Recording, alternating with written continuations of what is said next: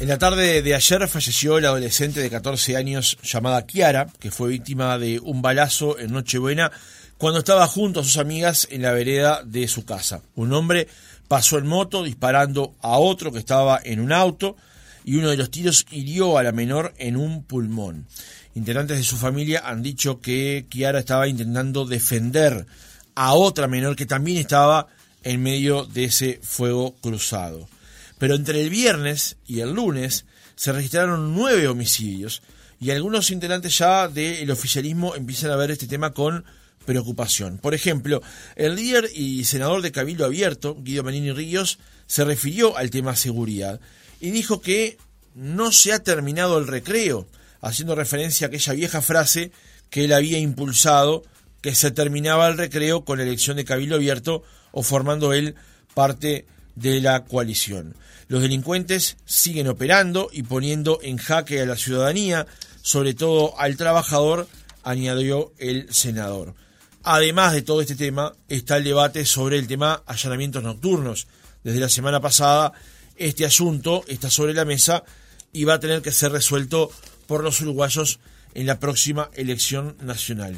Vamos a conversar de ese y de otros temas con Robert Parrado, licenciado en Seguridad Pública, psicólogo, perito judicial y también ex policía, que es lo que a él más le interesa que destaquemos. Bueno, Robert, ¿cómo estás? Buenos días, gracias por acompañarnos. Muy bien, muy bien, la verdad que contento haciendo un montón de cosas este, en paz y, y de alguna manera siguiendo todo lo que está pasando en el país, en la materia que uno maneja o las materias que uno maneja.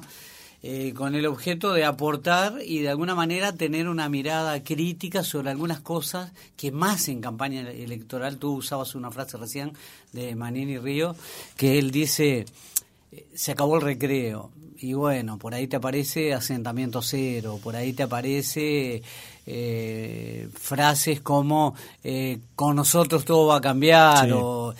y de alguna manera esos son frases que tienen casi cero contenido, o sea, tienden a cero lo que están proponiendo porque es muy poco el análisis y eso queda después en muchos actores sociales este, que tenemos que sentarnos a discutirlo, analizarlo y claro, es algo que tiene una beta electoral que apunta a un determinado núcleo de personas y a veces sin discutir en profundidad. Y yo creo que es muy bueno tener estos espacios como por lo menos abrir puertitas, alguna ventana, un poco de aire, algunos temas, para no quedarnos con, y bueno, eh, mira Bukele cómo lo arregló.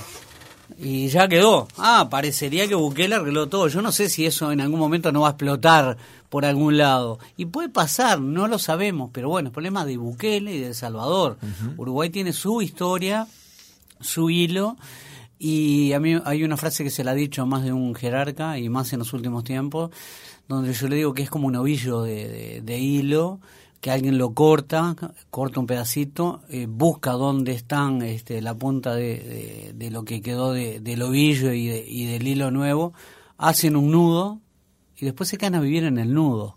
Es como que pierden noticia de la historia de un montón de temas que, que no empezaron ahora, pero que al gobierno vos no lo puedes aplaudir por lo que hace bien, pues está obligado a hacerlo, sí tenés que ser muy crítico porque eso te hace mejor ciudadano eh, y de alguna manera decir, bueno, hubo cosas que estuvieron bien, tenés que analizarlas, hubo cosas que estuvieron mal y tenés que analizarlas, pero fundamentalmente la palabra clave acá es argumentame. Si no de lo contrario, nos hacemos trampas sí, queda solamente en meras declaraciones, digamos, o menos postulados. Antes de, pasar a los temas de, que están en la agenda, hoy dónde te encontrás funcionalmente? me refiero porque tú en el pasado has asesorado gente, has asesorado movimientos, partidos, y también en cierto momento, como que los que te conocemos un poco más, sabemos que te desilusionaste de ciertas cosas y has dado un paso en una dirección diferente. ¿Dónde te encontramos Mira, hoy? hoy me encontrás como un ciudadano comprometido con estos temas, eh, con mucha decepción sin duda, porque creo que eh, en esta etapa, a los años que se llevan ya de gobierno, de nuevo gobierno, eh, de alguna manera vos decís, bueno, hay temas que no son para esta etapa, ya deberían haberse encarado al principio y no fue suficiente la LUC. Eh, me acuerdo que en una charla que dimos este, sobre la LUC, eh, yo decía que la LUC era un piso donde había que construir un edificio. Eh, quedó, quedaron las bases, pero de edificio no vi nada. Y de alguna manera intenté igual dar algunas manos en temas que uno atesora mucho, ¿no? Fundamentalmente em, en el tema personas ausentes, que me peché con las familias de nuevo, este, hice una tarea honoraria de querer reformular y poner en el mismo nivel que uno esperaba el fenómeno ausentes, eh, y fue casi que en vano. Digo, primero porque el ministro de Interior de entonces no lo entendía, Heber. Cuando digo no lo entendía es, eh, parecería que no es, un, es un, no un tema menor, sino un tema que, que no está en tu radar y te cuesta entenderlo y entender que tiene repercusiones de todo tipo y color que de alguna forma uno trataba de explicarlas y no podía. Igualmente le dejamos armada la página web, que hecho sea paso la pusieron en funcionamiento con algunas debilidades. Eh, le dejamos en funcionamiento un programa de envejecimiento de imagen y estábamos trabajando en un programa de envejecimiento de imagen de menores, de pequeños, porque es muy complejo y se tenía que hacer con mirada Uruguay. Eh, tenía, eh, para Uruguay son chirolas, si uno lo, lo mira en términos de Estado, eh, 70 mil dólares o 10 mil dólares es una inversión en temas muy sensibles que atrás pueden tener desde trata, narcotráfico, eh, tráfico de órganos, puede haber lo que se te ocurra al final en el horizonte, entonces vos tenés que trabajarlo. Y el otro tema que tuve la suerte de, de que cruzamos esfuerzo fue con Marta Balfré, que ella estaba en el, en el, en el GACH en de asesoramiento carcelario, uno tenía alguna experiencia en esa materia, ella me pidió que le diera una mano, luego lo pide el propio ministerio, y a su vez yo le pedí a ella que me diera una mano en el tema ausentes, porque paradojalmente eh, ausentes no tenía abogado en su estructura, y a mí me parecía que había que trabajarlo. Hicimos encuentros con el fiscal de corte, con Juan Gómez, hicimos encuentros con el hoy subsecretario Pablo Abdala, de, que estaba en el INAU, habíamos ya armado una comisión y habíamos empezado a corregir el protocolo de ausentes que tiene ya no debilidades, tiene hasta defectos en su formación que está vigente, ¿no? A todo eso nos llama el diputado Álvaro Rodríguez este, Unter, eh, Chacho, como le gusta que le digan a él, este, y me pide que le dé una mano junto con su equipo en armar el protocolo AMBER, que ya tiene media sanción. Eh, queda ahora en el Senado y esperemos que salga. Pero ¿qué pasa? Estaba pensado todo lo que se hizo en unirlo a un nuevo protocolo que era el que estábamos diseñando. Lamentablemente, por diferencias con el ministro Heber, el ex ministro Heber, este, tanto Marta Valfré este, como yo decidimos dar un paso de costado, alejarnos porque entendíamos que, que no era el camino y nos fuimos. Eh, felices de habernos ido y cada cual elige su destino, porque digo, de alguna manera hay cosas que cuando se plantean tienen que plantearse con mucho respeto, mucho cariño, mucha buena onda y fundamentalmente con interlocutores válidos. Eh, y cuando a veces eso no se da, es mejor este, sentir que no perdés el tiempo. Y bueno, hay gente que ha pedido alguna mano y se la hemos dado, eh, siempre y cuando sea con cariño, y te digo de todos los partidos, porque mirá que eh, si bien uno, cuando me tocó estar en el Partido Nacional y darle una mano a, a la calle, eh, uno fue muy crítico de esta administración, y una de las cosas que yo le dije a las autoridades actuales fue, si nosotros hasta el 28 de febrero de 2020 criticamos la gestión de Bonomi, y ahí es donde uno se para en gestión, no vamos a ir a la chiquita, tenemos que pensar en grande como país. Em, ¿Qué pasó? Vino un plato volador, se paró arriba del Uruguay, tiró un rayo que tocó a toda la Policía Nacional y la transformó, parecería, en la mejor. No, tenemos, tenemos eh, problemas de no haber auditado los ingresos, no nos cuestionamos la calidad de la formación, eh, no nos cuestionamos el despliegue territorial de la policía, no nos preguntamos la importancia o no de la capacitación permanente, qué está pasando con la salud mental de los policías, hacer un estudio en profundidad, ver cuáles son sus este, problemas de eh, de enfermedades profesionales, algo tan pero perdido. No tenemos un estudio de qué pasa con los policías cuando se retiran. Debe pasar en muchísimas empresas, pero en definitiva uno cuando mira esto dice, bueno, esto acá lo tenemos que abordar. Y eso impacta también en la seguridad. Robert, para ir por, por partes, Dale. este, pues, es un tema es muy vasto. Sí, y además eh, puede ser aluvional, entonces este podemos hasta, hasta perder el foco. Eh, entre viernes y lunes se registraron nueve homicidios en Uruguay. Un episodio muy particular que fue el triple crimen en, en Estación Floresta. Y la última derivación, digamos, de este fin de semana fue esa bala que queda en el medio, Kiara, que la recibe, que le impacta y después de varias horas estar internada, fallece. ¿En qué punto estamos hoy? ¿Dónde, cómo, ¿Cómo estás leyendo este momento que después nos permita ir hacia, hacia la foto y el, y el video, digamos? Pero, ¿cómo ves este momento? Mirá, em, eh, los que más o menos te siguen en, en los medios, hace unos cuantos años atrás yo decía, ojo que estamos a un paso del punto de no retorno en algún momento empezamos a decir, ojo, que empezamos a levantar el pie, nos estamos acercando al punto de no retorno. Si vos me apurás, hoy con lo que tenemos, estamos casi pisándolo y en algunos momentos lo pisamos, el punto de no retorno. ¿Por qué? Porque hay particularidades que se han dado en Uruguay que no eh, se han profundizado técnicamente. Esto no es solo con la policía, tampoco es solo con el MIDES, con salud pública. Tiene que haber una mirada integral que aborde otros temas. Si te pongo un ejemplo concreto, eh, me vas a escuchar decir a mí más de una vez que los delincuentes en Uruguay tienen características particulares que son multitarea. Digo, un delincuente que es hincha un cuadro grande, te va al estadio, va a la tribuna, arma lío, pero en sus ratos libres, por decirlo de alguna manera, integra una banda, vende droga, es el que esconde vehículos, el que hurta vehículos, hay de todo en todos lados.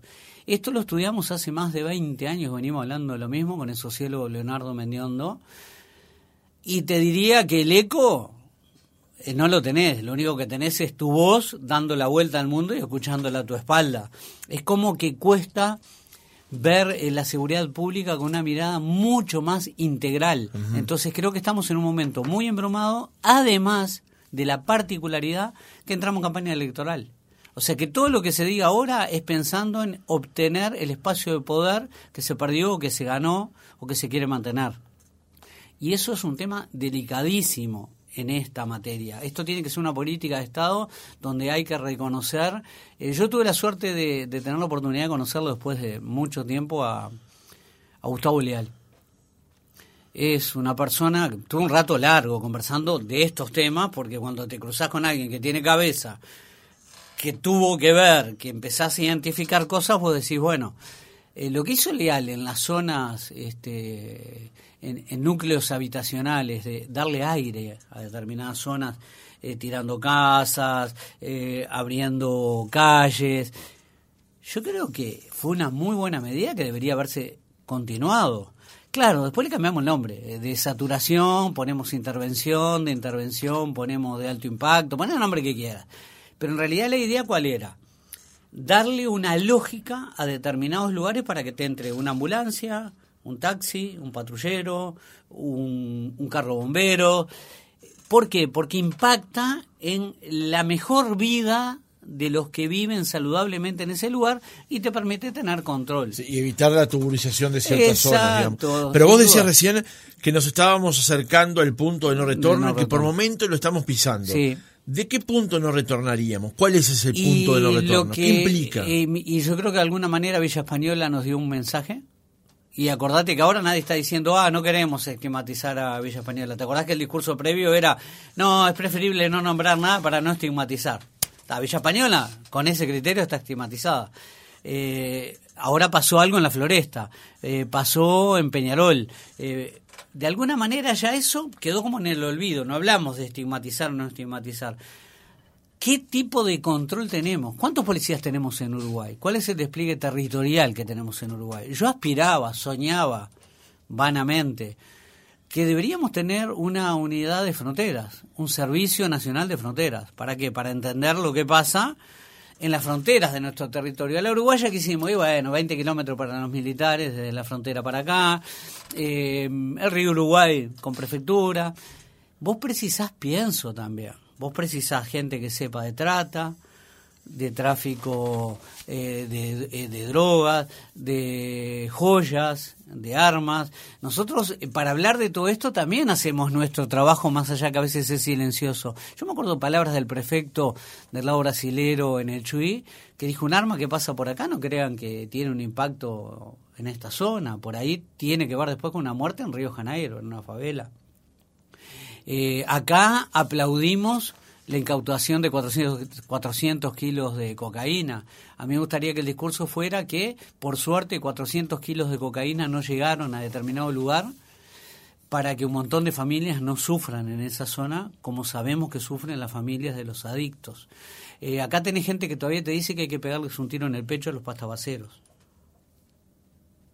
No, no, acá tenés un tema de salud mental, acá tenés un tema de adicciones, acá nos faltan todavía dispositivos mucho más intensos para poder corregir un montón de situaciones que se están dando aún con la actuación del MIDES de ahora y de antes, en las noches, eh, hurtos menores, eh, dificultades para poder sobrellevar la vida que les tocó y que la única forma de salir es no dejando a nadie en el camino y tender una mano. Y esa es la parte humana también de la seguridad pública. No quiero que alejarnos de la pregunta que te decía del punto de no retorno, pero ya que mencionas ese punto, muchas veces la gente ha dicho se están matando entre ellos. Sí, quedó instalado. Cuando se matan entre ellos, hay alguien que queda en el medio del, fuego cruzado y fallece alguien. Como le pasó a Kiara, exactamente.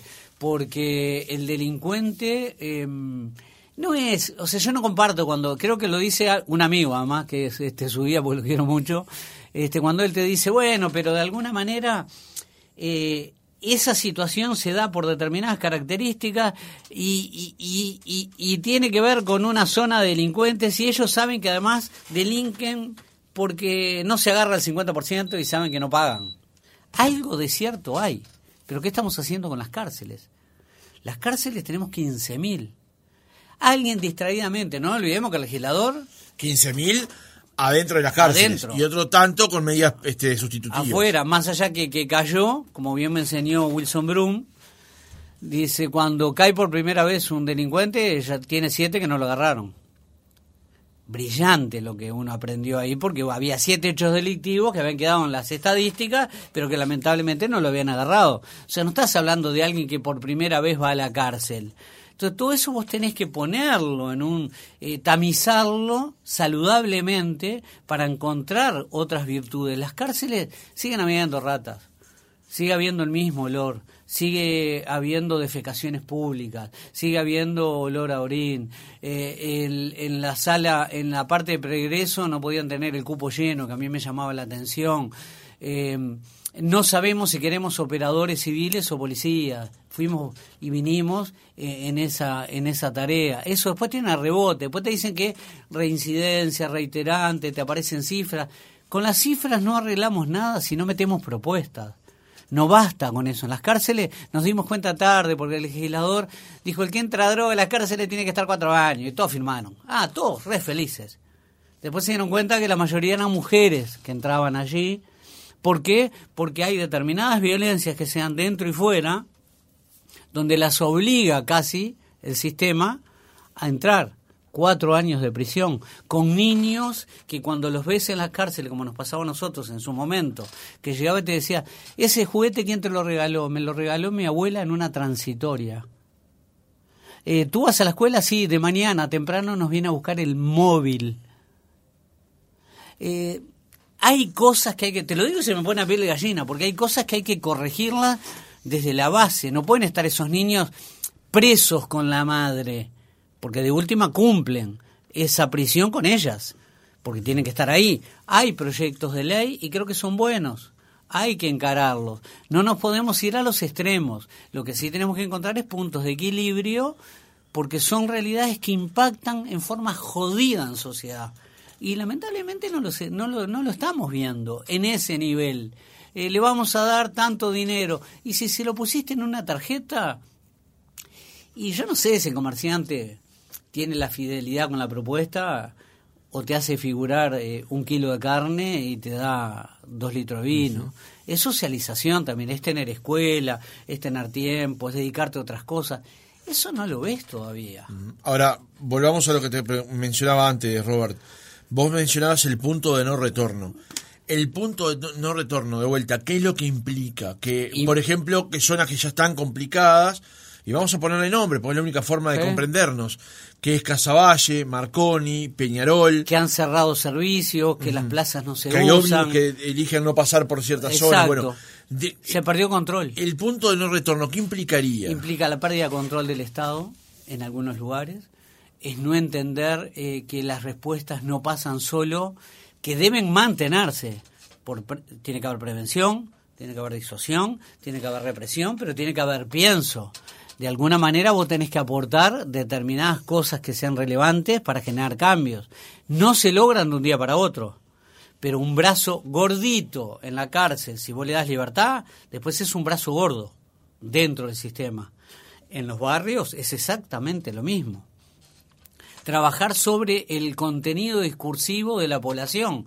Esto es fulanito que es el que vende droga.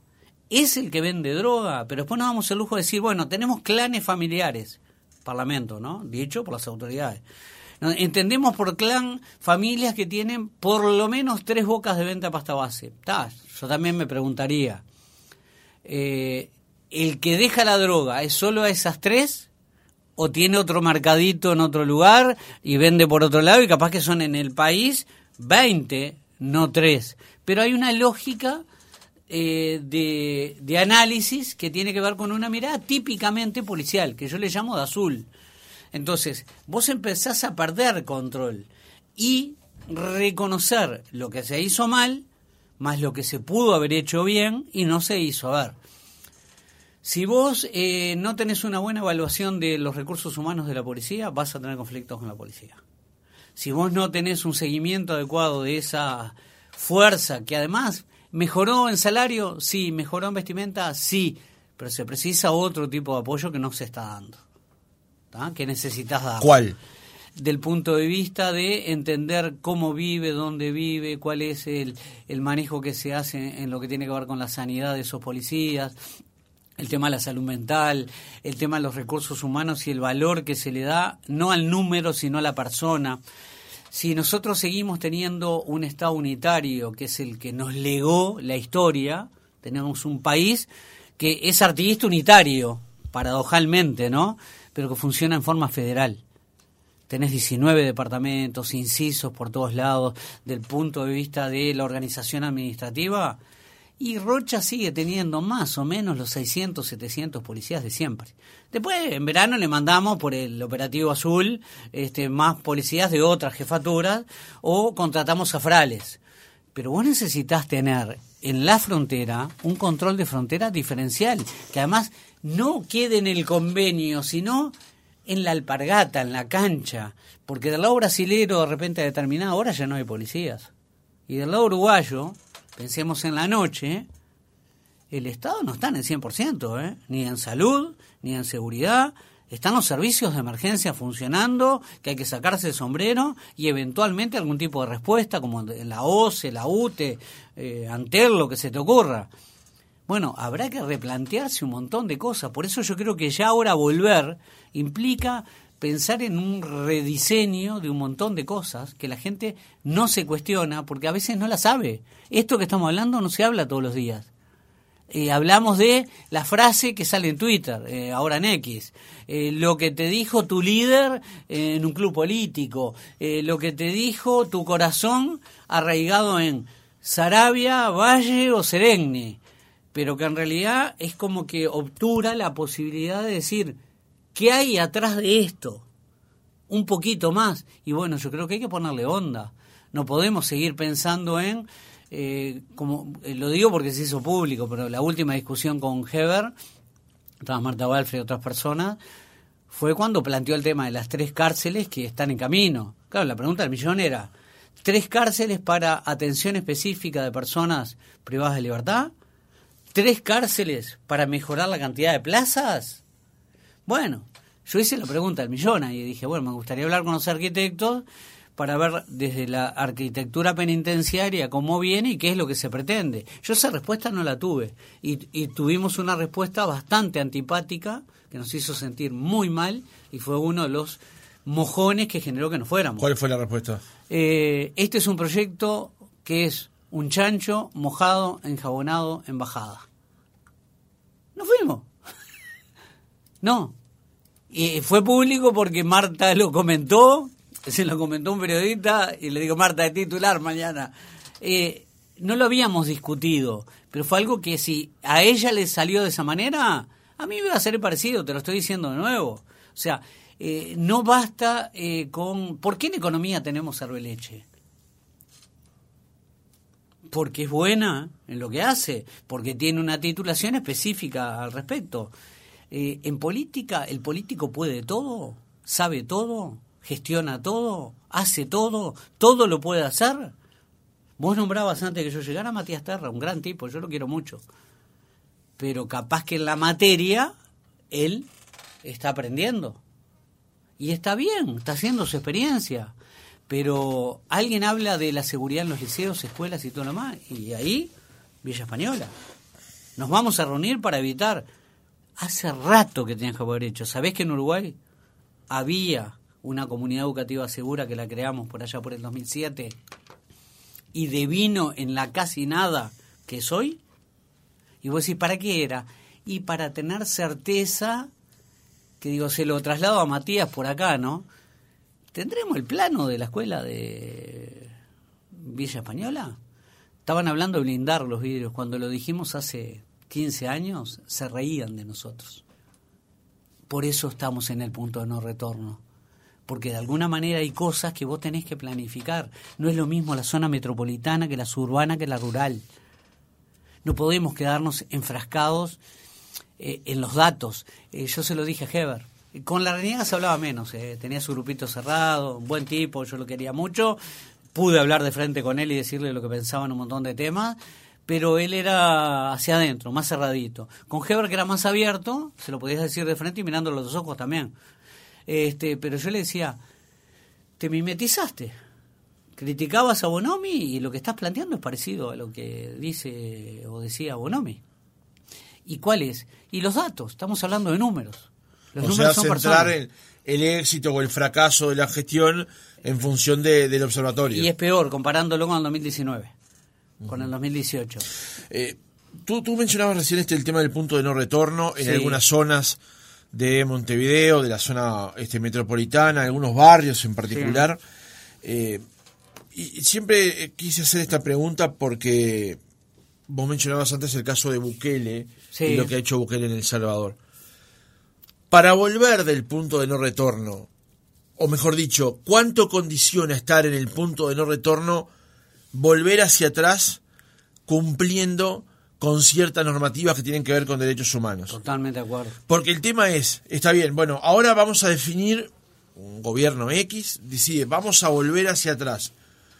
Pero volver hacia atrás implica tensar la piola a un punto donde eventualmente se pueda este bueno vulnerar ciertas garantías y tener crisis que no sabes este son de difícil pronóstico como por ejemplo balas perdidas, balas amigas o enemigas, eh, situaciones sí, inesperadas. O, o, arrestos este, que no tengan que, que apoyo en la ley. Este... Te pongo ejemplo concreto, eh, los operativos de saturación o de intervención de alto impacto, hay gente que lo que te cuestiona es que lo pararon a la ida, a la vuelta, para pedirle la cédula tres, cuatro veces. Eh, cuando en realidad el delincuente está mirando el informativo. A ver, vos ministro un ratito decís a todos los jerarcas, pobre de ustedes si dan una noticia a un periodista hora de informativo. No podemos hacer un operativo y que tengas una persona salvando a todos los policías en la zona donde vas a hacer el operativo. Está no, la tapa libre porque el delincuente se te va a esconder. Llegó Tenés a pasar de que se anunciaban antes de que eh, se hiciera. Totalmente, digamos. es muy fuerte eso, eso no puede pasar. Pero cuando pasan determinadas cosas vos encontrás ¿Vos te acordás una frase que a mí me gustó mucho cuando la, la planteó eh, la calle, más allá de las diferencias actuales que tengo?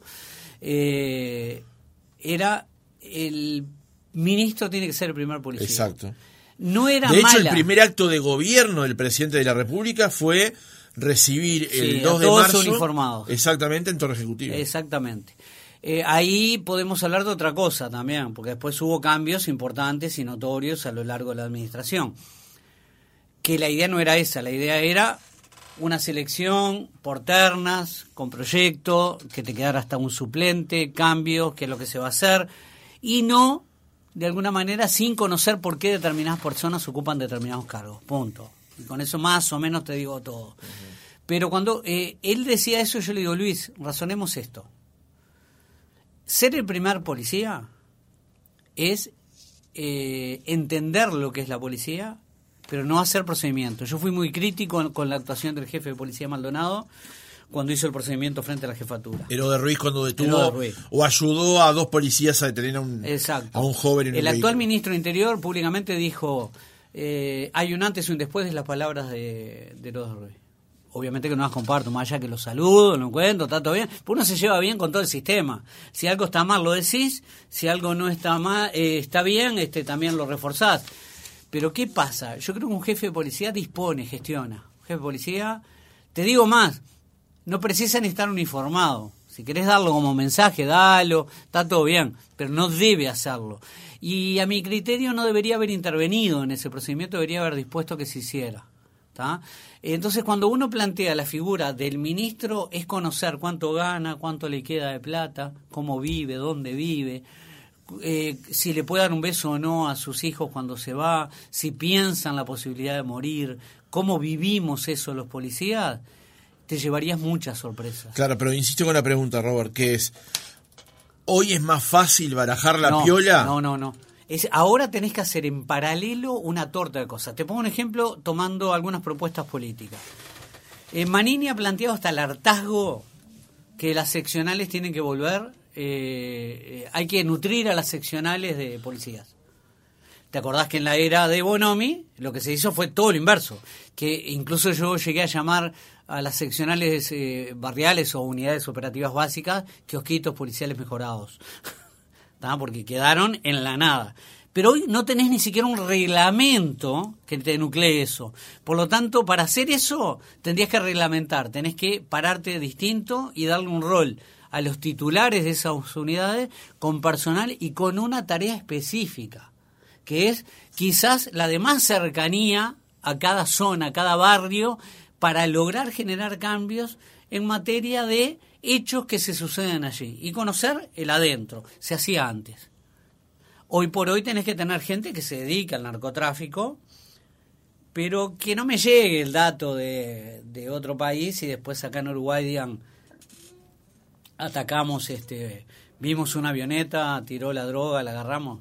Habitualmente te avisan de otros países porque está muy coordinado. Y muchas veces puede ser de Uruguay. Uruguay es de paso, lo que queda acá es nada comparado con todo lo que pasó.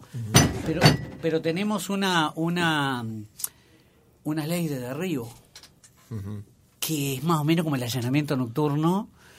Eh, ¿A quién derribamos? Si entraste por, eh, sobrevolaste al río Uruguay, tiraste y volviste, o pasaste por Artigas o por donde sea, un par de kilómetros y te vas.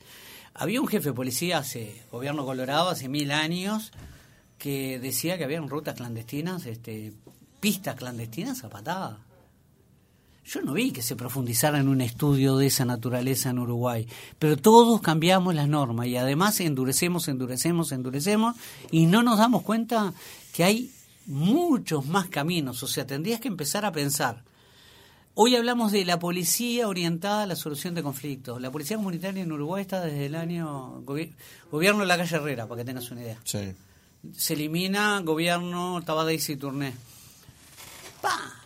¿Tenés que ponerlo en marcha? Sí, hay que poner en marcha propuestas que tengan, pienso, pero precisa sociólogo, psicólogo, criminólogo, policía, policías retirados con experiencia, ida y vuelta, qué era bueno, qué era malo, dónde lo podemos mejorar, cómo lo mejoramos y empezar a tener voz en algunos temas. Hoy no lo tenés. Hoy tenés un director nacional de policía, el de ahora y el de siempre, desde que hay directores nacionales, que es un cargo de particular confianza, que no es constitucional.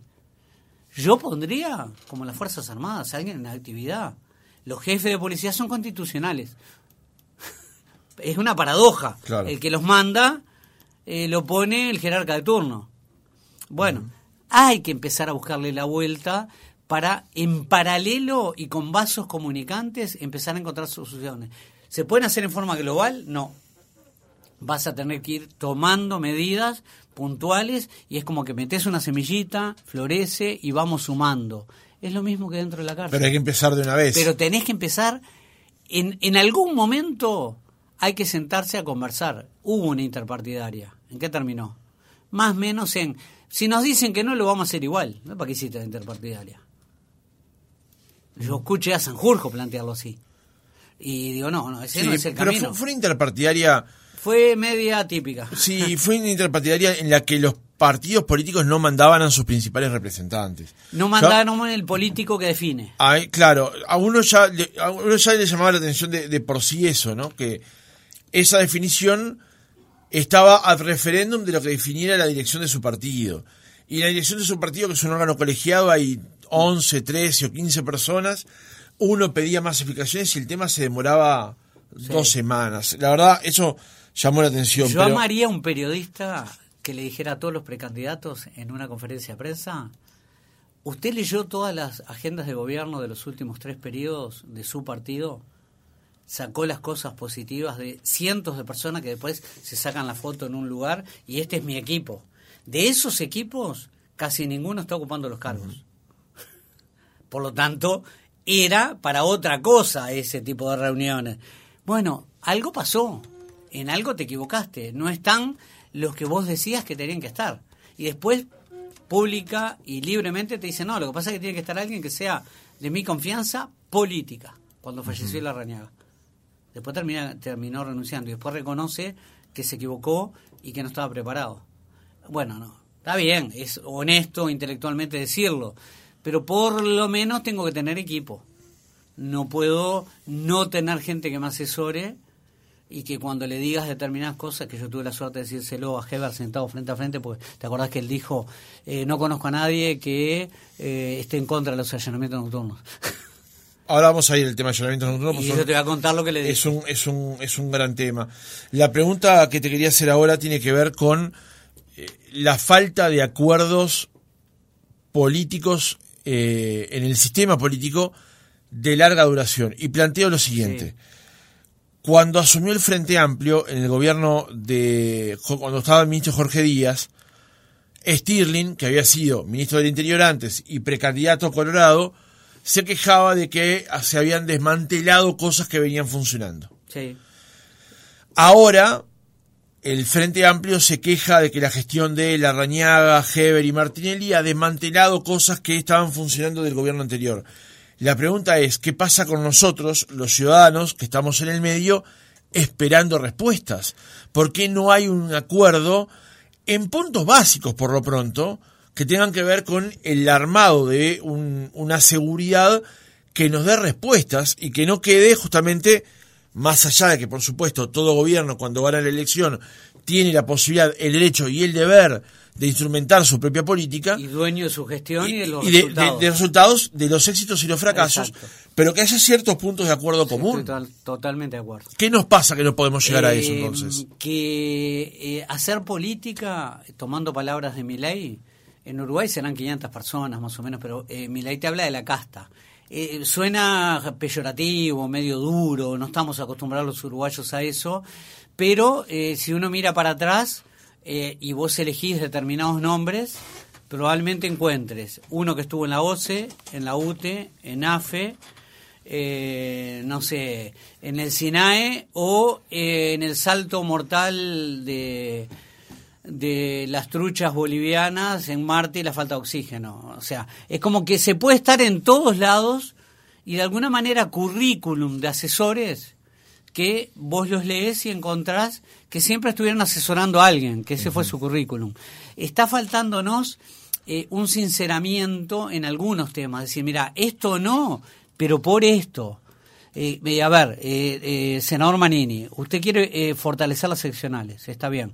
Bueno, tuvimos de hasta la segunda, hasta noviembre y después eh, hasta marzo que se asumió el gobierno para haber armado una linda mesa chica para definir algunos temas como vos bien planteadas. Seguramente se debería haber hecho, no se hizo. Hoy, ¿qué se queja Manini? Nombra a Manini porque es el que se más se queja con esto que estamos planteando. Eh, no hubo mesa chica, hubo decisiones que no se tomaron este, consultando de alguna manera al resto de los partidos. Y bueno, eso de alguna manera no ayuda. Pero a ver, criticale lo que quieras al frente, y yo fui muy crítico, pero hay algunas medidas que se tomaron que fueron buenas. Estas que yo te hablo en materia de seguridad leal, para mí fueron buenas, buenas medidas, que se deberían haber continuado.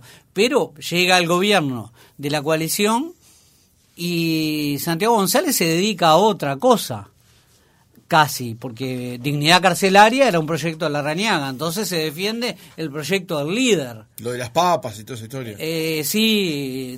Lo de las camas. Exacto.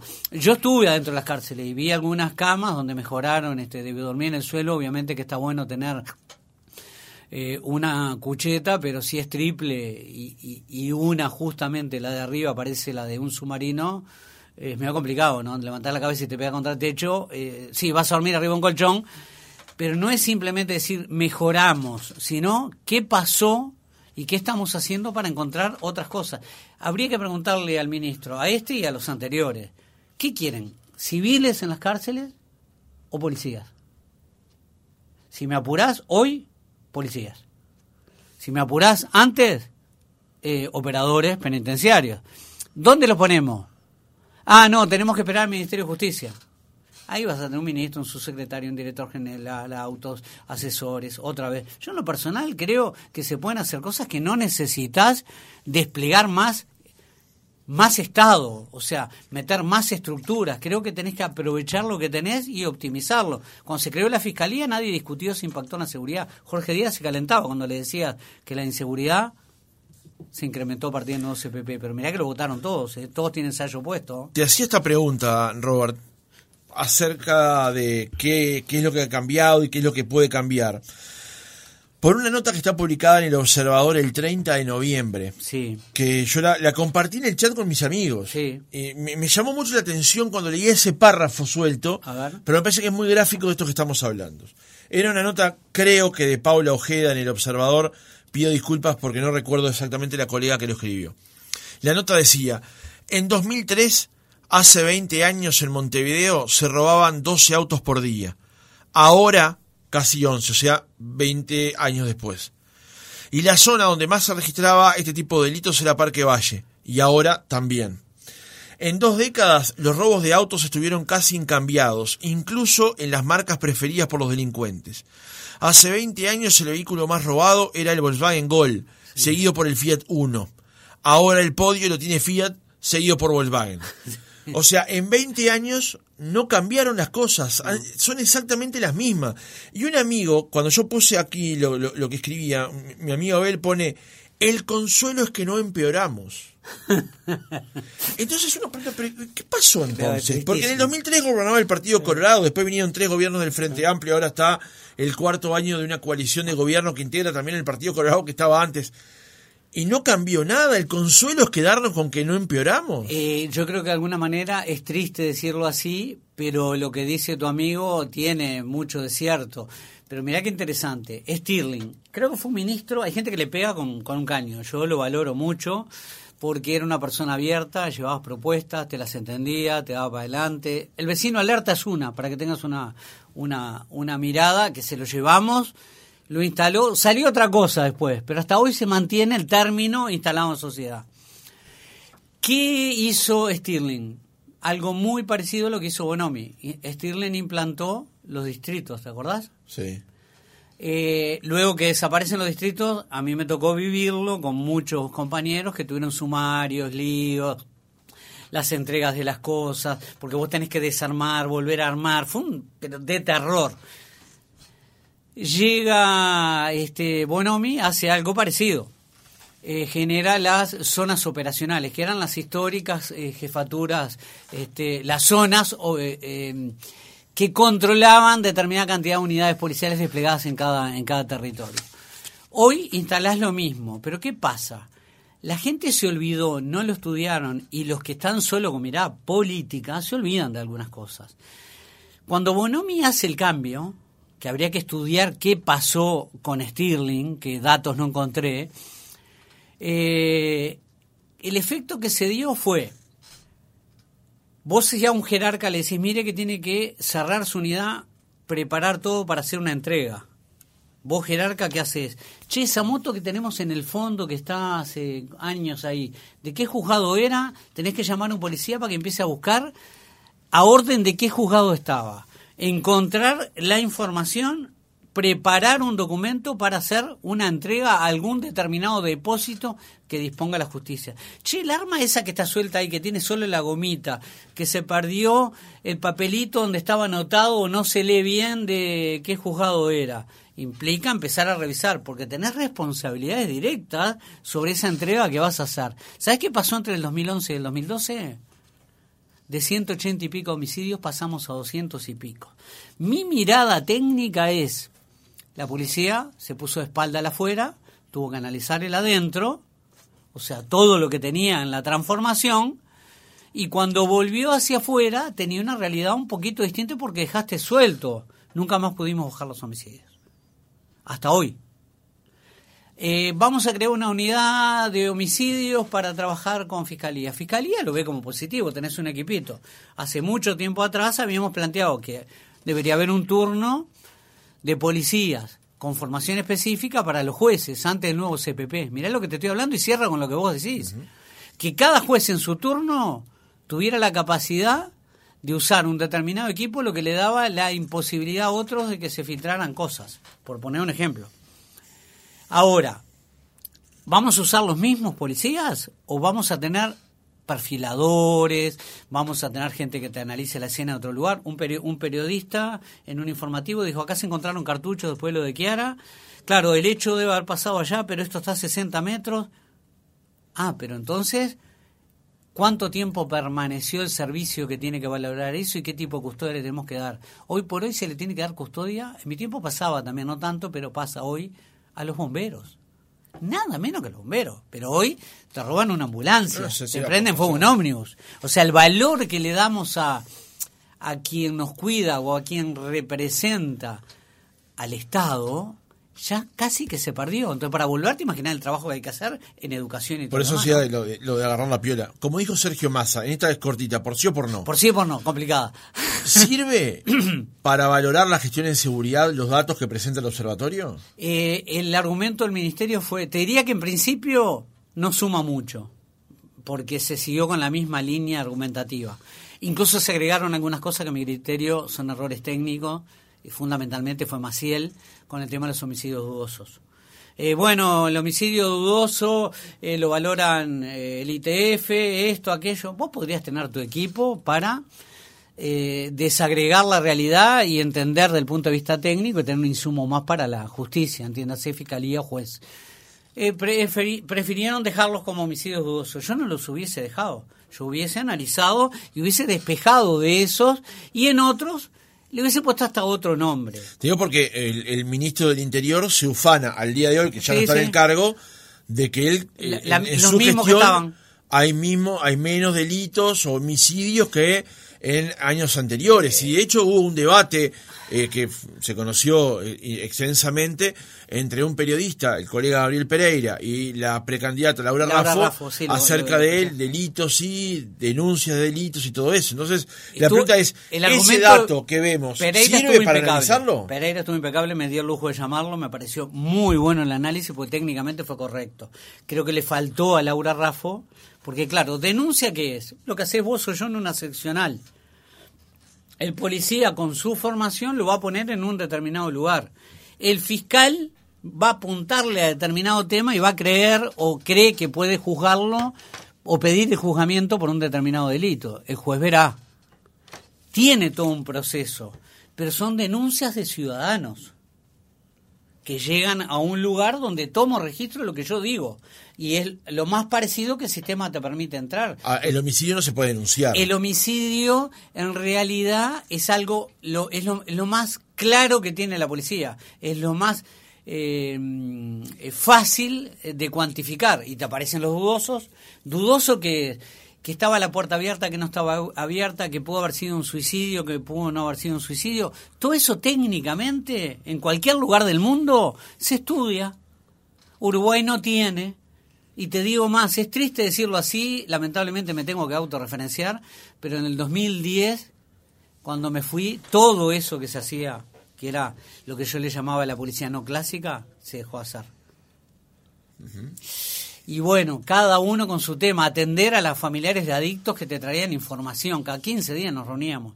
Eh, yo tuve el honor de estar con Faropa, primer gobierno del frente. Hay gente que está todo el día o le pega al frente o le pega a la coalición.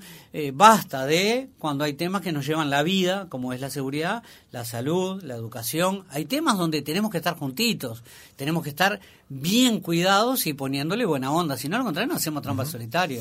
Me quedan dos preguntas en el cierre del reportaje, Robert. La pregunta, ¿qué opinión tenés? Apelo a una respuesta breve por economía del tiempo sobre el programa Cure Violence que implementaría o que, o que, motoriza el señor Sanjurjo en el Ministerio del Interior. Hicimos un estudio con el sociólogo Leonardo Mendiondo, muy crítico. después, si querés, te lo mando por correo para que lo tengas, pero eh, donde fuimos muy críticos, porque claro,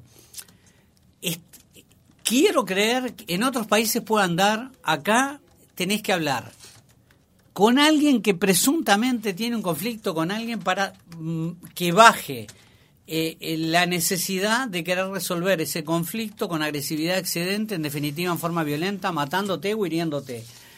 Y si baja uno, bienvenido, bárbaro. O sea, todo lo que sume a favor, tenés que aplaudirlo, pero no es la panacea.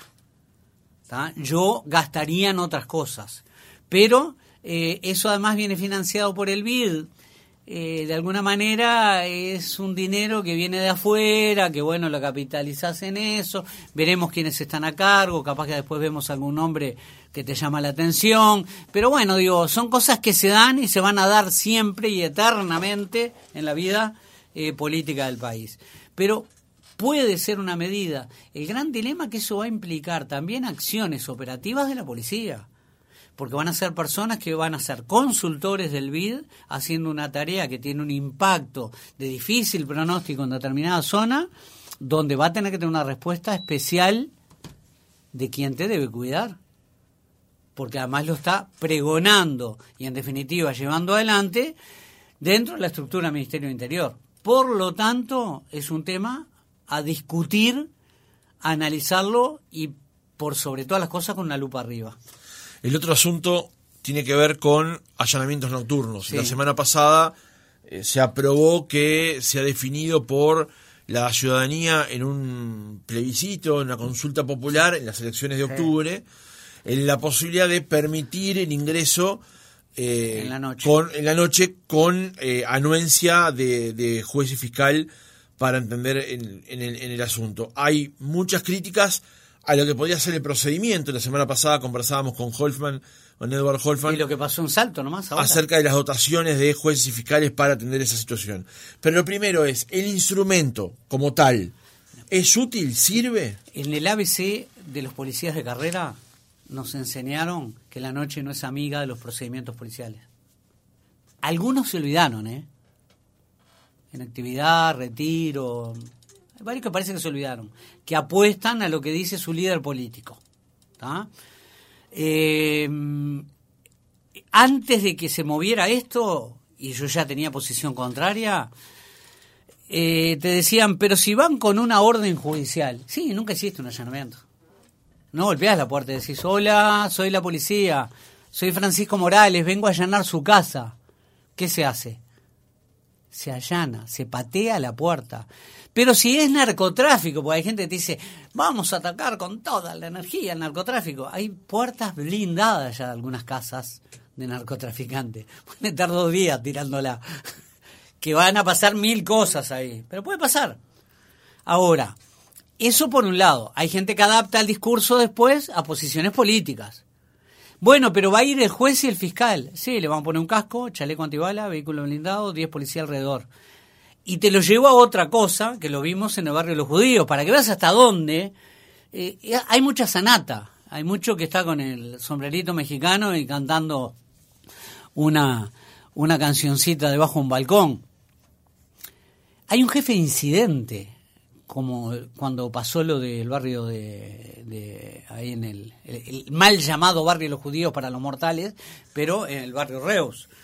Este, ahí todos lo ubicamos. Murió una persona. ¿Te acordás todos los que fueron? Santiago González, el director de la policía, em, em, eh, abogados defensores, era una multitud. Hay un jefe de incidente. Desde que te recibís hasta el último grado de la policía, aprendés lo que se llama manejo de situaciones críticas. El juez y el fiscal están en un tercer anillo, más o menos, en ese modelo de enseñanza formal del punto de vista policial.